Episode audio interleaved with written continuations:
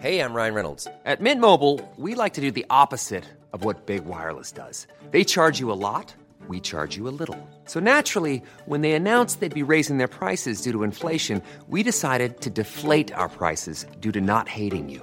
That's right. We're cutting the price of Mint Unlimited from $30 a month to just $15 a month. Give it a try at mintmobile.com slash switch. $45 upfront for three months plus taxes and fees. Promo rate for new customers for limited time. Unlimited more than 40 gigabytes per month. Slows. Full terms at mintmobile.com.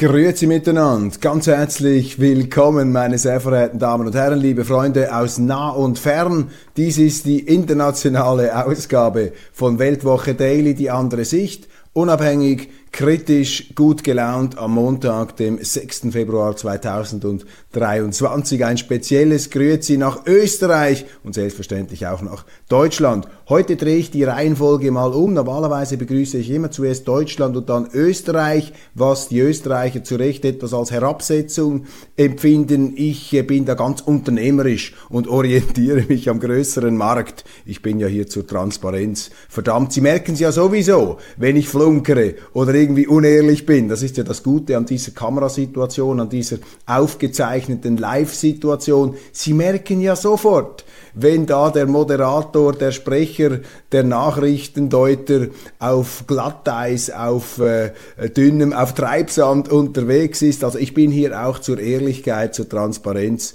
verdammt. Aber jetzt äh, würdige ich zuerst Österreich, denn ich komme zurück aus Wien, einer der schönsten Städte Europas, eine der schönsten Städte der Welt. Und Wien, das ist natürlich Stefan Zweig, die Welt von gestern, die absolute Kulturmetropole. Und dieses äh, wunderbare Buch, wenn Sie das noch nicht gelesen haben sollten, dann müssen Sie das lesen. Stefan Zweig, die Welt von gestern, da schreibt ein äh, europäisch-österreichisch äh, jüdischer Weltbürger über die kulturellen Prägungen, die er erlebt hat. Ja, ich blende jetzt die sozialen Realitäten der damaligen Zeit aus. Man musste privilegiert sein, um sich in Wien dieser Jahrhundertwende und des frühen 20. Jahrhunderts entsprechend kulturell betätigen zu können. Ich äh, nehme das durchaus zur Kenntnis. Aber das äh, Beeindruckende an diesen Darstellungen ist eben, wie dieser Weltbürger Stefan Zweig mit der äh, Muttermilch sozusagen die Opern, die Theater, die Literatur eingesogen hat und dann nach ähm, Amerika einmal ging in den 20er Jahren und geradezu mitleidsvoll auf die kulturelle Einöde New Yorks blickte und sagte, ja, die armen Amerikaner, die haben ja gar nichts, wenn ich das vergleiche, in was für privilegierten Umständen, kulturell privilegierten Umständen ich in Wien aufgewachsen, wie ich geprägt worden bin. Wir haben schon als Kind das absolute Musikgehör für die Kultur gehabt. Äh, ja, eben mit Mitleid schaut er da auf diese Yankees, auf New York anerkennend natürlich die wirtschaftliche Betriebsamkeit, aber das ganze Kulturelle ähm, ist da noch nicht vorhanden. Und wenn Sie diese Szenen heute lesen, dann äh, stellen Sie einfach fest, Sie spüren, was für ein unglaublicher äh,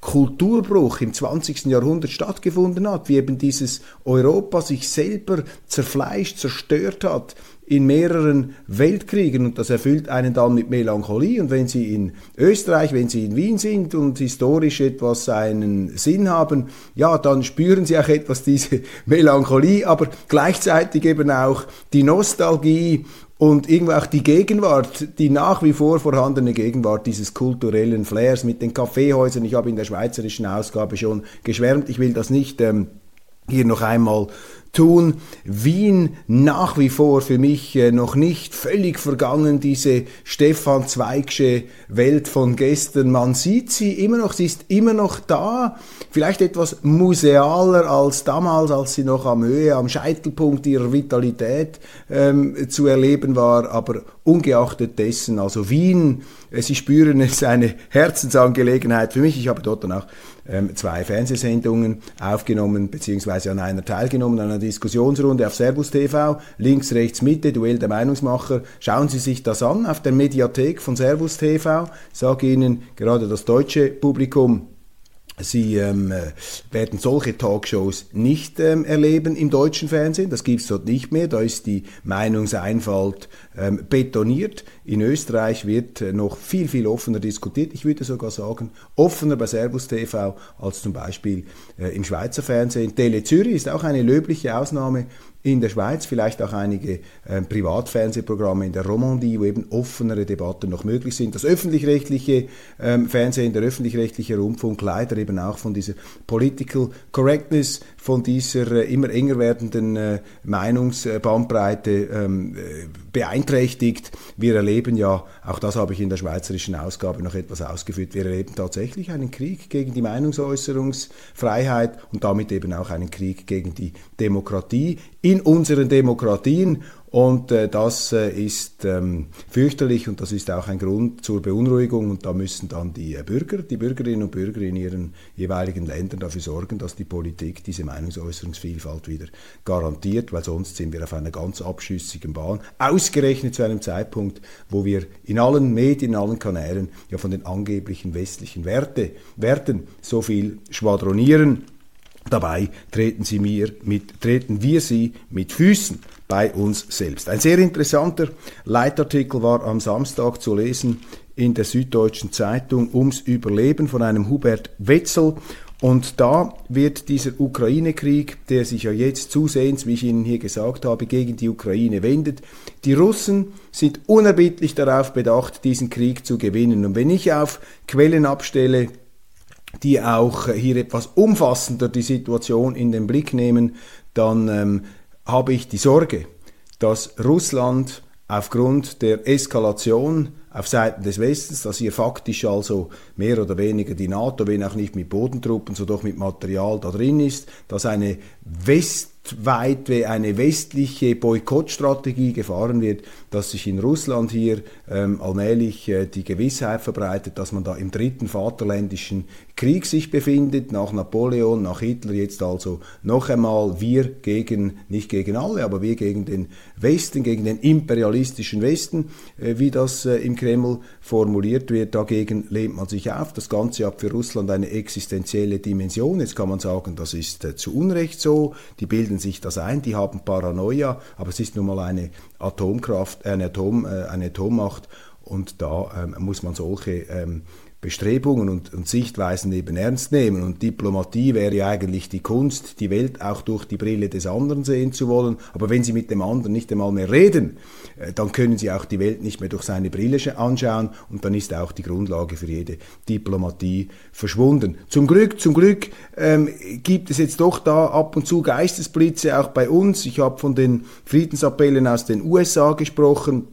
Da übrigens auch im Wall Street Journal äh, dieser Tage ein Artikel des Schriftstellers J.D. Vance. Er hat einen ganz provokativen Gedanken formuliert, nämlich, dass er nur noch Donald Trump zutraue, mit Putin Frieden zu schließen und Biden auf keinen Fall. Eine Würdigung auch von Donald Trump als Friedenspräsident. Ich weiß, da brechen bei uns dann schon die äh, professionellen Meinungsmacher in Hohngelächter aus, aber ich muss Ihnen sagen, ähm, ich kann diesen Gedanken sehr viel abgewinnen. Ich habe das gestern auch in der Talkshow gesagt. Ich habe gesagt, ja doch, ich muss ganz ehrlich zugeben, dass auch in mir drin äh, der Gedanke allmählich Gestalt annimmt, dass auch ich glaube, man müsste als Amerikaner jetzt eigentlich Donald Trump noch einmal wählen, damit er diese verrückte Welt, also verrückte Welt aus den Angeln gehobene Welt wieder einrenkt. Ähm, einem anderen traue ich es nicht zu. Äh, dieser Regierung Biden, äh, bei der ja die Welt schon zu brennen angefangen hat, kaum war Biden im Amt, diese Regierung ist offensichtlich nicht in der Lage, hier als Weltpolizist aufzutreten. Sie tut zwar so, sie spielt sich auf, sie hat eine kriegerische, konfrontative Rhetorik, eine Art Macho-Gehabe, Joe Biden, der ja auch im Februar, im Jahr, ja, im Februar, Januar, Februar vor einem Jahr gesagt hat, ja, wir werden diese Nord Stream 2 Pipelines ausschalten. Im Grunde äh, diese terroristischen Aktionen, die wir tatsächlich beobachten konnten, die einen Anschlag bedeuten auf die ähm, elementare Energieinfrastruktur Europas, vor allem Deutschlands, der hat das einfach so dahingesagt. Also kriegerische Worte, aber schwaches Handeln. Und bei Trump war es genau umgekehrt. Er hat äh, er hat, also er hat auch äh, hart und tough ähm, verhandelt, aber er hat dann eben auch äh, entsprechend dann wieder die Friedensinitiativen gemacht. Also sehr interessant. Das sind für mich hoffnungsstiftende Signale und jetzt eben die Süddeutsche Zeitung. Da kommt ähm, Hubert Wetzel zum Schluss, dass dieser Krieg jetzt eine Dynamik wie im Ersten Weltkrieg hat. Also beide Seiten sind überzeugt, gewinnen zu können. Man hat bereits den Begriff Abnutzungskrieg, zuerst war es ja ein Vernichtungskrieg, ein angeblicher der Russen. Das ist für mich Propaganda, das ist für mich auch Schindluderei mit der Geschichte. Also einen Vernichtungskrieg, den hat die Wehrmacht geführt vor 80 Jahren. Also wenn man schon diese Begriffe ernst nimmt. Ich habe übrigens ein, äh, eine Zuschrift bekommen von einem Zuschauer, äh, sehr intelligent, der mir gesagt hat, ich soll mal aufhören, hier immer mit diesen äh, historischen ähm, Untaten zu kommen, so als ob die Deutschen auf alle Zeiten hinaus dafür äh, gerade stehen sollen, auch die heutigen Generationen, die nichts damit zu tun haben. Sie haben absolut recht. Und das ist auch nicht meine Botschaft, das will ich nicht sagen. Ich gehöre nicht zu diesen Heuchlern, die den Deutschen da immer mit dem Zeigefinger der Selbstgerechtigkeit ins Gewissen reden. Ich sage das kritisch an die Adresse der Politiker, die eben diese historische Verantwortung, die angebliche, immer schwadronierend im Munde führen, aber dann eben selektiv anwenden, wenn du schon immer davon sprichst, und das sind ja diese Gutmenschen, die jetzt am Ruder sind, die sagen ja, nein, wir haben eine historische Verantwortung gegenüber Israel, wir haben sie übrigens auch gegen Frankreich, die Erbfeindschaft, dass man da zusammenarbeitet, Deutschland und Frankreich, das sind historische Lehren, historische Verantwortungen, ja, das kann man hochhalten, aber wenn man das hochhält, dann muss man es eben auch gegenüber den Russen machen und gegenüber den 25 bis 27 Millionen getöteten Sowjetbürgern im Zweiten Weltkrieg, die nicht ähm, ähm von selbst umgekommen sind, sondern durch die Verbrechen und die kriegerischen Aktionen einer kriminellen deutschen Regierung. Und äh, wenn man diese historische Verantwortung anmahnt als Politiker, und das ist mein Punkt, dann muss man es auch ernst nehmen. Ich bin nicht einer, der sagt, ja, man muss auf alle Zeiten in Sack und Asche gehen. Das ist nicht mein Punkt. Aber meine ähm, Argumentation richtet sich eben gegen diese auch moralisierenden Politiker, die ihre Moral allerdings in Anführungszeichen sehr, sehr selektiv einsetzen. Also hier ein kritisches Editorial der Süddeutschen Zeitung. Aufpassen! Ähm, wir ähm, verwenden diesen Begriff Abnutzungskrieg mit einer ähm, gefährlichen Leichtfertigkeit, mit einer Selbstverständlichkeit und wir haben vergessen, was daraus werden kann. Ein fürchterliches Weltgemetzel wie im Ersten Weltkrieg. Und ich habe ja diese Analogie hier auch schon gebracht. Übrigens auch die Rand Corporation in den Vereinigten Staaten, dieser konservative Think Tank, der die USA zum Frieden aufruft, der sagt, dieser Krieg ist nicht im Interesse der Vereinigten Staaten von Amerika. Wir haben keine existenziellen Aktien in der Ukraine. Wir finden es zwar falsch, dass das Völkerrecht verletzt wurde durch Putin, auch wenn Putin sagt, wir haben das Völkerrecht nicht verletzt, die Ukraine hat es zuerst verletzt. Ja, das sind dann halt diese Konflikte in der internationalen, ähm, auf der internationalen Ebene. Da können Sie jetzt nicht einfach simpel juristisch lösen. Da haben halt alle unterschiedliche Auffassungen, deshalb braucht es die Diplomatie und die Diplomatie ist ja die Kunst, der anderen Seite auch auszureden, dass ihre Verschwörungstheorie zutreffen könnte. Das ist ja die Diplomatie. Dazu müssen sie aber in der Lage sein, die Verschwörungstheorie der anderen auch zu verstehen. Und wir haben ja auch unsere eigenen Verschwörungstheorien. Zum Beispiel die Verschwörungstheorie, dass Putin von Anfang an beabsichtigt habe, die ganze Ukraine zu erobern, zu besetzen, dann gleich Polen einzunehmen, Ungarn, das Baltikum und seinen äh, Warschauer Pakt zu erneuern bis an die ostdeutsche, ehemals ostdeutsche ähm, äh, Landesgrenze da des geteilten Deutschlands. Das wird ja behauptet, ohne jeden Beleg. Das ist die Verschwörungstheorie des Westens. Aber wir müssen natürlich aufpassen, dass durch unsere Politik, auch durch unsere Politik der gezielten Täuschung und hinters Lichtführung der Russen, Stichwort Minsk I und II, Stichwort Angela Merkel, die in zwei Interviews im Spiegel und in der Zeit gesagt hat, wir haben nie in ehrlicher Absicht mit Putin verhandelt. Was glauben Sie, was das bei Putin ausgelöst hat? Er, der ja mit Merkel noch eine gute Beziehung hatte. Nach meinen Informationen ist da im Kreml sozusagen das Dach explodiert. Er war außer sich und hat gesagt, seht ihr, mit diesem Westen kann man nicht verhandeln. Das sind falsche Betrüger, die haben uns getäuscht, wir haben uns darauf verlassen. Entschuldigung, meine Stimme etwas belegt hier aus Wien. Ich muss ganz kurz hier äh, die äh, Stimmbänder beruhigen mit etwas ähm, äh, Tee. Ja, die Russen Der Westen hat den Russen Grund geliefert an der Glaubwürdigkeit und Aufrichtigkeit des Westens in den Verhandlungen ähm, über die Ukraine ähm, ernsthafte Zweifel zu, zu, haben. Und wenn wir jetzt sagen, wenn ich sage, ja, man muss mit den Russen wieder verhandeln, dann ist das ja auch ähm, auf eine Art naiv, denn die Russen haben ja allen Grund, dem Westen nicht mehr zu trauen.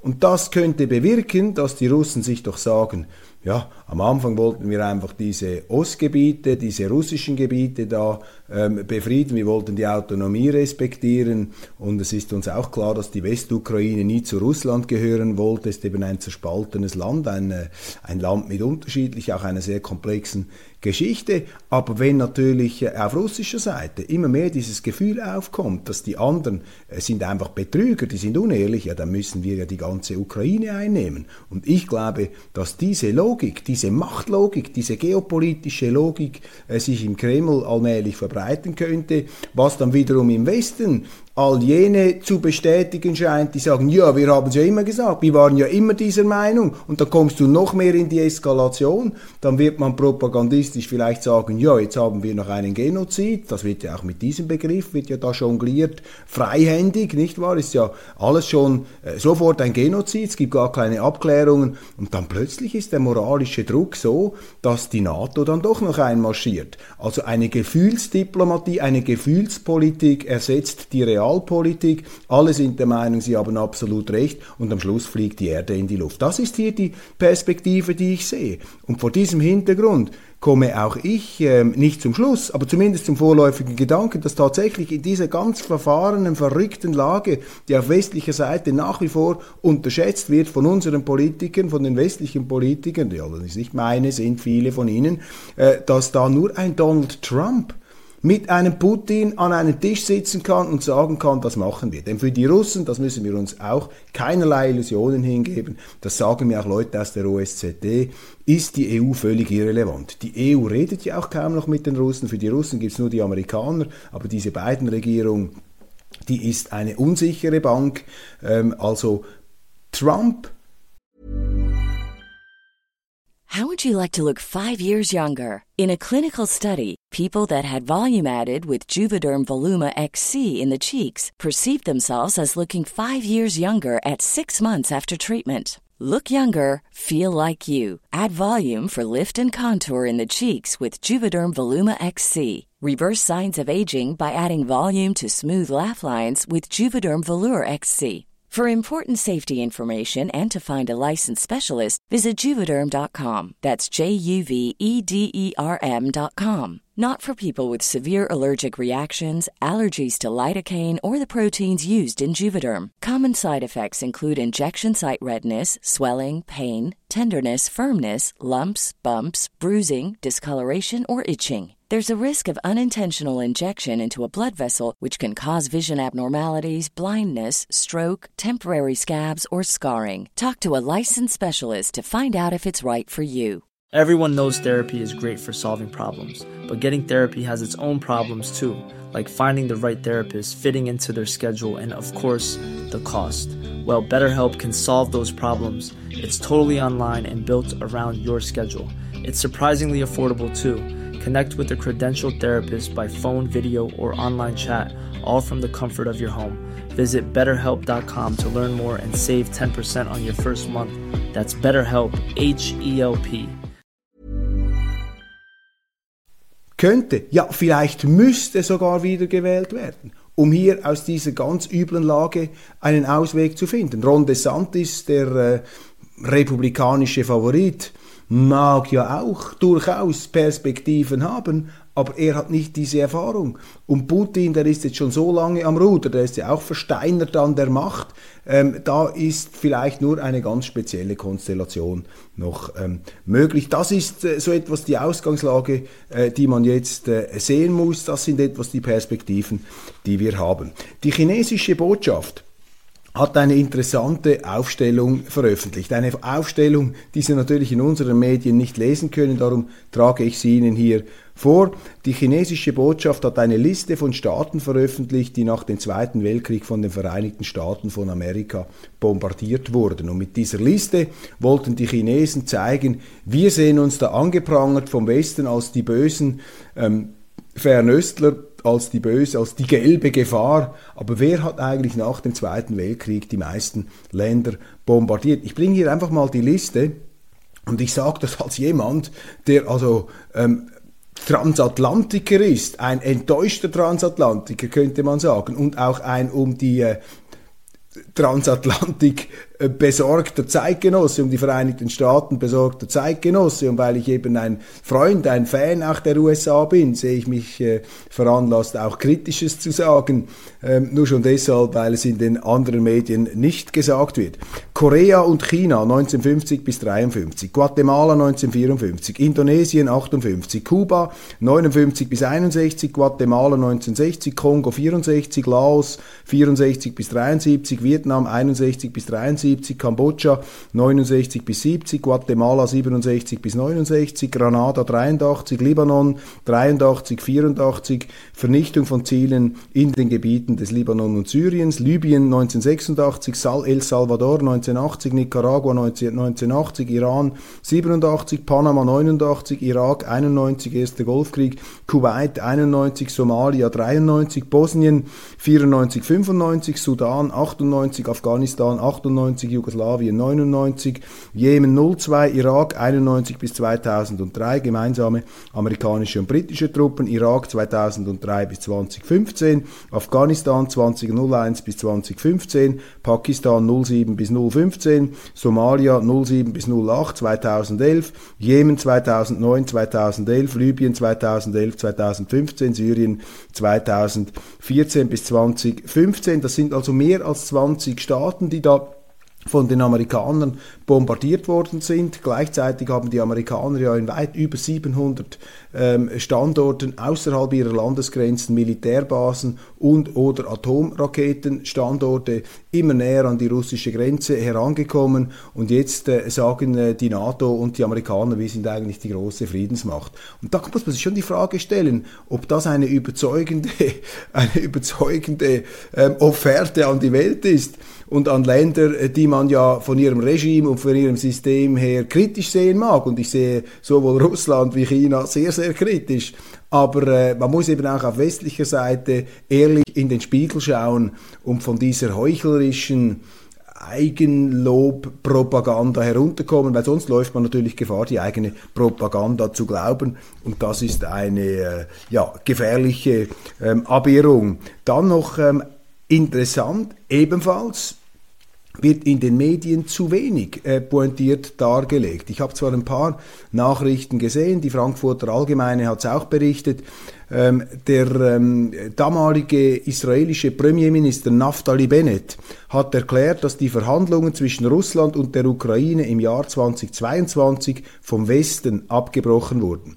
Der ehemalige israelische Premierminister räumte ein, dass alle seine Handlungen bis ins kleinste Detail mit den USA, Deutschland und Frankreich abgestimmt waren. Die Verhandlungen zwischen Vertretern Russlands und der Ukraine im Frühjahr 2022, an denen der damalige israelische Premierminister Naftali Bennett als Vermittler teilnahm, wurden auf Initiative der westlichen Länder abgebrochen. Über diese Erinnerung sprach Bennett in seinem ersten Interview seit sechs Monaten. Auszüge daraus werden ähm, am Samstagabend, also am letzten Samstagabend im israelischen Fernsehsender Channel 12 ausgestrahlt. Die vollständige, fast fünfstündige Fassung wurde auf dem YouTube-Kanal des ehemaligen Premierministers veröffentlicht. Und das ist interessant, weil ich habe Ihnen erzählt, dass jetzt ähm, Berichte erscheinen über einen Bericht in Foreign Affairs. Dort hat eine außenpolitische Expertin der USA sehr äh, russlandkritisch, sehr nahe beim Obama-Regime, nämlich Fiona Hill, einen Aufsatz geschrieben, zusammen mit einer Kollegin im Foreign Affairs. Ich habe daraus zitiert. Und dort hat sie auch geschrieben,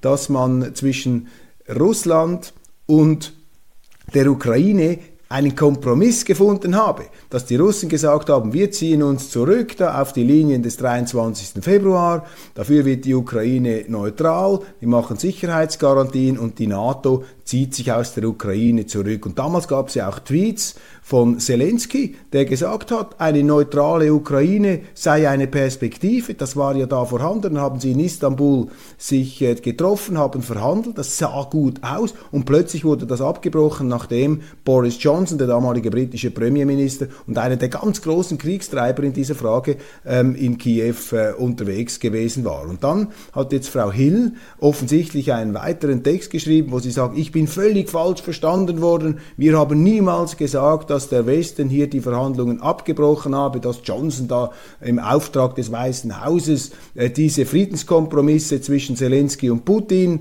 ähm, ähm, aufgesprengt habe. Nein, nein, das ist alles Fake News, das muss man verbieten, das sind äh, das sind rechtspopulistische Aluhüte, die so, so irgendetwas erzählen. Und jetzt der israelische Premierminister. Bin sehr gespannt, ob die Medien das in dieser äh, Form dann weiter berichten. Nobelpreisträger Robert J. Schiller. Ein Börsencrash ist derzeit nicht zu erwarten, trotzdem fühlt sich die Situation ein bisschen an wie 1929. Ein Unbehagen verbreitet sich zusehends, kurz hier präventiv für die Stimme, ein Unbehagen verbreitet sich bei vielen Menschen. Ich war ja in Österreich am Wochenende, habe an dieser Talkshow mitgemacht. Ich war erstaunt und entsetzt, wie hoch zum Beispiel die Inflationsrate in Österreich ist. Höher als in Deutschland, viel höher als in der Schweiz, wobei der äh, österreichische sehr renommierte Ökonom Professor Gabriel Felbermeier, hat gesagt, die, Deutsch, äh, die Schweizer hätten da etwas geschönte Statistiken mit sehr viel administrierten Preisen. Das stimmt. Deshalb sieht unsere Inflationsrate eigentlich besser aus, als sie ist. Aber bei den Österreichern ganz dramatisch. Sie haben ja keine Kernkraft. Ähm, sie sind sehr stark von Energieimporten abhängig und darum sind natürlich diese Energiekosten da ein ganz großer Preistreiber in Österreich. In Deutschland ebenfalls sehr hoch. Sie haben ähm, massive wirtschaftliche Probleme. Man spricht von einer Rezession. Der internationale Währungsfonds übrigens, ja, nein, sie haben jetzt die Rezessionsperspektive etwas abgedämpft und von einem ganz minimalen Wachstum gesprochen. Jetzt ähm, Russland übrigens, der Internationale Währungsfonds hat ein Wirtschaftswachstum prognostiziert, so viel zur Wirksamkeit der Sanktionen. Die EU hat jetzt gerade ein zehntes Sanktionenpaket beschlossen und ich behaupte hier, diese Sanktionen schaden Europa mehr als Russland. Das ist ein Akt der wirtschaftlichen Selbstzerstörung, der mutwilligen Deindustrialisierung. Ich komme dann noch darauf. Der kranke Mann Europas ist zurück, Deutschland ist sehr hart getroffen. Kurzum, eine Stimmung, wo 1929, ich finde das sehr treffend, was hier der Wirtschaftsnobelpreisträger Schiller sagt, sehr viele Menschen haben den Eindruck, das kann nicht gut gehen. Diese Schuldenwirtschaft, Corona, jetzt diese Kriegs- und Sanktionswirtschaft, immer größere Schuldenberge, eine europäische Zentralbank, die Liquidität schafft wie wild, die faktisch zur Hausbank der topverschuldeten südeuropäischen Länder ist, das kann nicht aufgehen. Das bricht irgendwie auseinander. Und immer mehr Leute sagen, schreibe mir auch, äh, können wir in die Schweiz kommen, sind wir da sicher?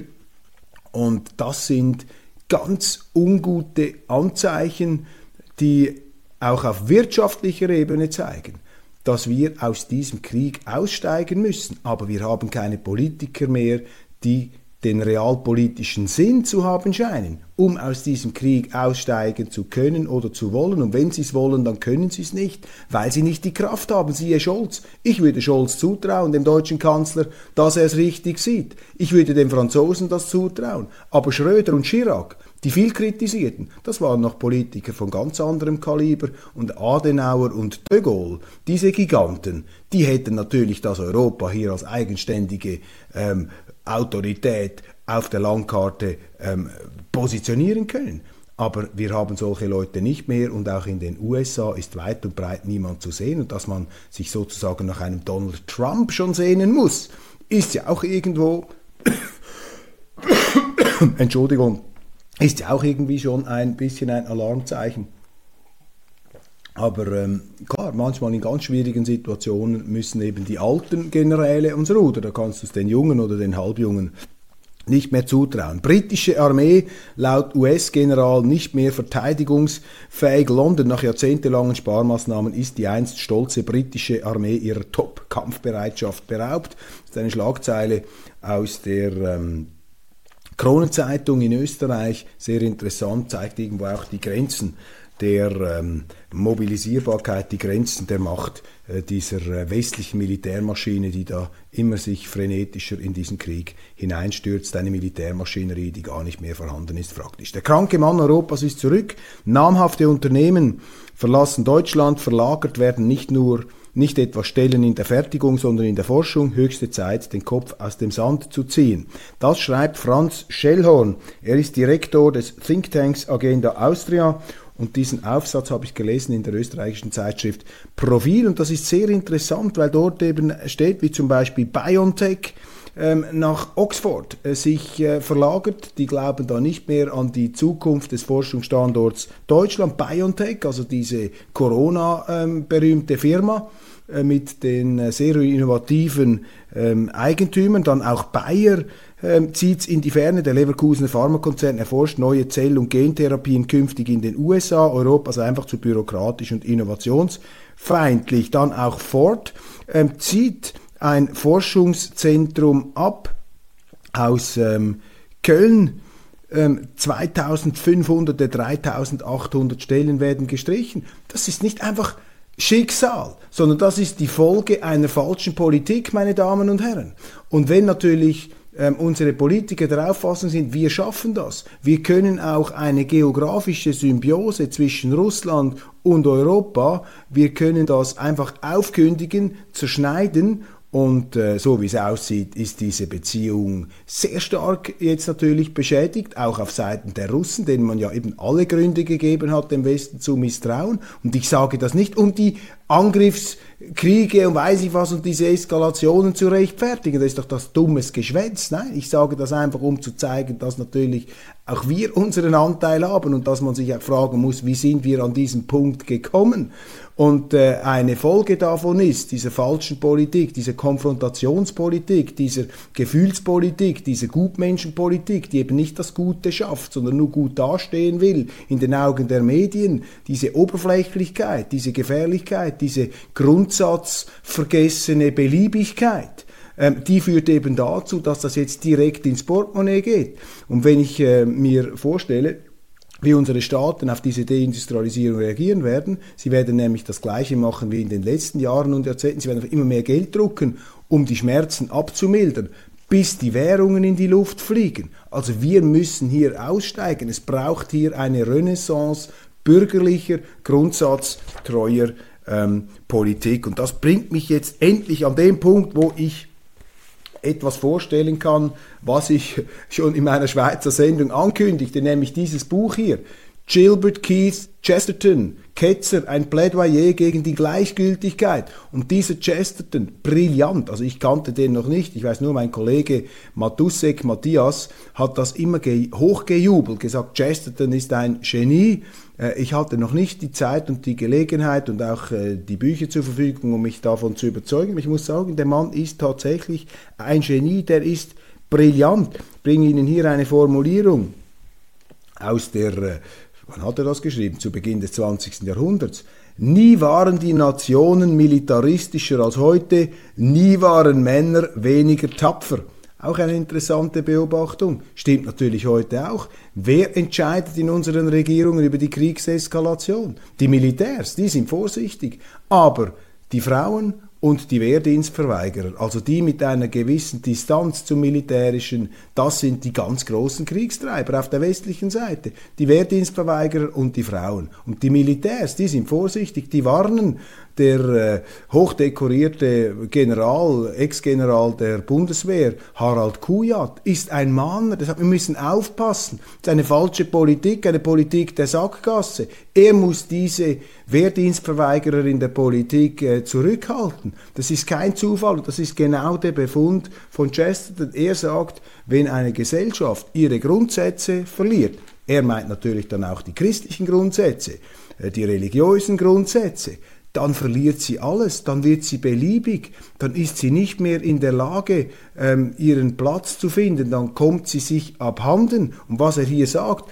äh, quasi, dass äh, mit verminderter Tapferkeit ein erhöhter Militarismus einhergeht, das stimmt genau auf die heutige Zeit umgelegt, wenn Sie es etwas allgemeiner fassen. Je mehr eine Gesellschaft von Werten redet, von diesen Werten geradezu besoffen, betrunken scheint, ja, desto geringfügiger ist die Rolle, die diese Werte in dieser Gesellschaft spielen. Also je wertevergessener eine Gesellschaft ist, desto militanter vertritt sie dann nach außen diese angeblichen Werte, die sie aber selber vergessen hat oder mit Füßen tritt. Das sehen wir ja auch. Die Wertegemeinschaft des Westens, äh, die während Corona ähm, unverhandelbare ähm, Grundrechte äh, einfach entzogen hat die Leute eingesperrt hat, Impfpflichten ähm, äh, verfügt hat, die ähm, sozusagen eine Gesundheitsdespotie aufgezogen hat, wo eben Diktate statt demokratische Entscheide plötzlich äh,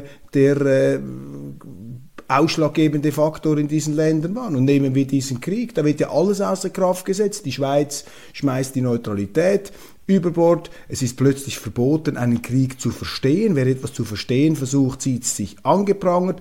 Man nimmt den Russen pauschale Sippenhaftung, einfach das Eigentum weg, die Eigentumsgarantie geht verloren. Wir sehen den Krieg gegen die Meinungsäußerungsfreiheit, NGOs, Organisationen, die gegen Fake News antreten, Medienhäuser, die sich für die Zensur stark machen, Leute, die immer mehr Angst haben, ihre Meinung zu sagen, weil sie befürchten müssen, ihre wirtschaftliche Existenz zu verlieren. Also je giftiger und je aggressiver von Werten gesprochen wird, in unserer Gesellschaft, desto weniger wert sind diese Werte, über die man da angeblich spricht und die man angeblich hochhält. Das ist ein Gedanke, der hier bei Chesterton glasklar formuliert wird als Symptom für eine Gesellschaft, die ihre Grundsätze verloren hat, die sich wieder orientieren muss, die sich wieder äh, bewusst werden muss, was sie eigentlich ist und was sie ausmacht. Terroralarm in Russland nach ukrainischem Beschuss einer Fabrik.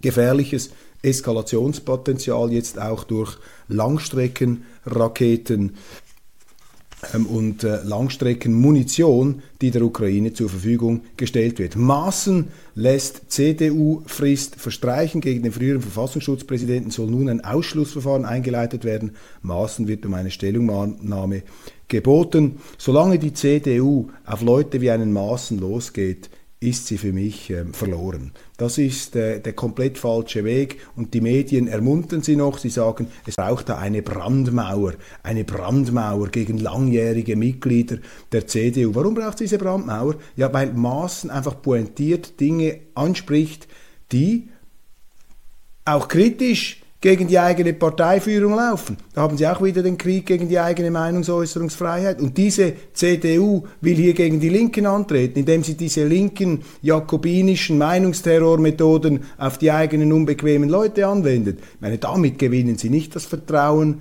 ähm, der Wähler, damit spielen sie immer noch mehr Wähler äh, der anderen bürgerlichen Oppositionspartei äh, zu, nämlich der AfD, eine CDU ich sage das jetzt als Ferndiagnose, die braucht keine Brandmauer gegen rechts. Wenn ich ein Chef wäre von dieser CDU, würde ich sagen, ja, ist doch mir gleich egal, wer die CDU wählt. Ich kann Ihnen einfach sagen, wir dulden keine Extremisten in unserem Führungsgremium. Wir sind eine demokratische Partei und unser Auftrag besteht auch darin, ähm, den berechtigten Unmut in der Bevölkerung, der sich da Bahn bricht, in geordnete demokratische Bahnen zu lenken und eben nicht sich da abzugrenzen gegen Andersdenkende. Das ist der falsche Weg, damit wird man nicht zum Erfolg kommen. In Österreich haben sie da eine andere Debatte, da hat der Gottfried Waldhäusl, das ist ein Gottfried Waldhäusl, das ist ein FPÖ-Politiker, der hat sich in einer Fernsehsendung ähm, geäußert zum Thema Migration. Er wurde von einer äh, Gimmi-Klasse, von einer äh, Gymnasialklasse gefragt, äh, mit vielen Schülern mit Migrationshintergrund, ja, ihre Migrationspolitik, wenn man das anwenden würde, dann wäre ja die Hälfte von uns gar nicht hier. Was würde das bedeuten? Und dann hat Waldhäusl gesagt, ja, dann wäre Wien noch Wien. Und das hat eine große Empörung ausgelöst. Und ich kann diese Empörung verstehen, ich teile sie sogar bis zu einem gewissen Grad. Aber, und jetzt kommt das ganz entscheidende Aber, diese Stildebatte, die jetzt darüber geführt wird, über diese Aussage, ist natürlich auch Ausdruck von kompletter Heuchelei. Denn in der Politik ist so, wenn die äh, Konkurrenz eine Stildebatte führt, dann möchte sie nicht über die Sache reden. Und die Sache ist natürlich, dass Österreich ein außer Rand und Band geratenes Asylverfahren, Asylsystem hat, ein Asylchaos und auch eine unkontrollierte Zuwanderung mit sehr großer Kriminalität. Und das ist ähm, richtig, das anzusprechen und dieses Thema aufs Tapet zu bringen. Jetzt die Art und Weise, wie das Waldhäusl gemacht hat, ist für mich natürlich politische Dummheit. So darf man es dann nicht machen. Das ist falsch. Er muss nicht diesen Schülern sagen, die vorbildlich integriert sind, ja, dann wärt ihr nicht hier und dann wäre Wien noch Wien. Das ist doch dummes Zeug. Du musst sagen, wenn so eine Klasse dich in so eine Diskussion bringt und mit dir, und das sind Leute eben mit Migrationshintergrund, wenn sie über Missstände in der Migration sprechen, dann musst du sagen, ja, wenn alle so wären, die zu uns kommen wie ihr, dann hätten wir keine Probleme. Dann hätten wir eine großartige Zukunft vor uns. Leider, leider ist es eben so, dass unsere Politiker, und sie dürfen eben nicht auf die ähm, eintreten und einprügeln, die da kommen, auf die Armen und auch die Schlauen und was auch immer, die Kriminellen, was auch immer, die da kommen. Das ist zwar alles schlimm und ungewollt und unangenehm, aber verantwortlich sind die Politiker. Und äh, das ist natürlich immer die Falle, wo diese Rechten hineintappen, dass sie dann auf Kosten der Ausländer sich aufspreizen. Er hätte sagen müssen, wenn alle so wären wie ihr, hätten wir doch überhaupt keine Probleme, dann wäre das großartig. Aber leider ist das eben nicht so. Es kommen eben viele andere, aber das mache ich nicht denen zum Vorwurf, sondern unseren Politikern, die nicht dafür sorgen, dass unsere Asylgesetze eingehalten werden. So musst du es sagen. Aber äh, jetzt einzustimmen in diese scheinheilige Empörungsdebatte, in diese Stildebatte, das ist natürlich auch der falsche Weg. Flüchtlingsgipfel in Deutschland, Innenministerin Faeser kündigt das an, auch Hoffnungslosigkeit, Hilflosigkeit bei den Deutschen. Flüchtlingsgipfel hier ähm, angeplant. Ich habe gehört, 1,8 Millionen Migranten wollen die Deutschen ins Land holen, um ihren Fachkräftemangel zu beheben. Da kann ich Ihnen aus schweizerischer Sicht sagen, wir haben eine Rekordzuwanderung und auch einen Rekordfachkräftemangel. Also so wie die Zuwanderung heute gesteuert ist, werden Sie damit keine Fachkraft ins Land holen. Ich schließe mit einer guten Nachricht, meine Damen und Herren, jetzt schon bei fortgerückter ähm, Stunde. Traumatänze einer Prinzessin. Ich war am Samstag ähm, in der Oper Salome in Wien, in der Staatsoper Salome, eine Inszenierung von Cyril Tess, der Richard Strauss, die berühmte Oper, ein Einakter, ein unglaublich intensives Stück und sehr provokativ und brillant aufgeführt. Für mich ein wohltuender Gegenakzent zu dieser allgemeinen Gender Political Correctness und Woke ähm, Kultur ein Stück, das äh, ganz tief auch irgendwo in die Abgründe der menschlichen und auch der weiblichen Natur, könnte man sagen, äh, hineinsteigt und fantastisch auf die Bühne gebracht, brillant gespielt auch von den äh, Protagonisten, von den Opernsängern, die auch schauspielerisch, also sehr, sehr beeindruckend auf der Bühne gewirkt haben. Wenn Sie die Möglichkeit haben, hier noch ein jubelnder Artikel aus dem Standard, diese Oper einmal sich äh, anzuschauen in Wien in einem Brückenschlag zu Stefan Zweig, der Welt von gestern, das ist die Welt von heute und das sind kulturelle Großereignisse, die ähm, sehr, sehr eindrücklich sind und ähm, mit dem möchte ich schließen. Solange, solange wir in der Lage sind, solche kulturellen ähm, ja, Artefakte herzustellen, ist noch nicht jeder Tag, am Ende ist noch nicht äh, Matthäi, am letzten gibt es noch Hoffnung, meine Damen und Herren, die geben wir selbstverständlich nicht auf. Und wenn sie am Schluss auch nur bei Donald Trump liegen sollte, was heißt da nur? Ich meine, nichts gegen die Alten. Wenn die Jungen versagen, müssen die Alten ran, meine Damen und Herren, gibt es keine Ausreden. Ich wünsche Ihnen einen schönen Tag und freue mich, wenn Sie auch morgen wieder dabei sind werde mich bemühen, dann etwas kürzer zu bleiben, aber es gibt so viele interessante Themen, ich musste das hier irgendwie aufarbeiten. Besten Dank.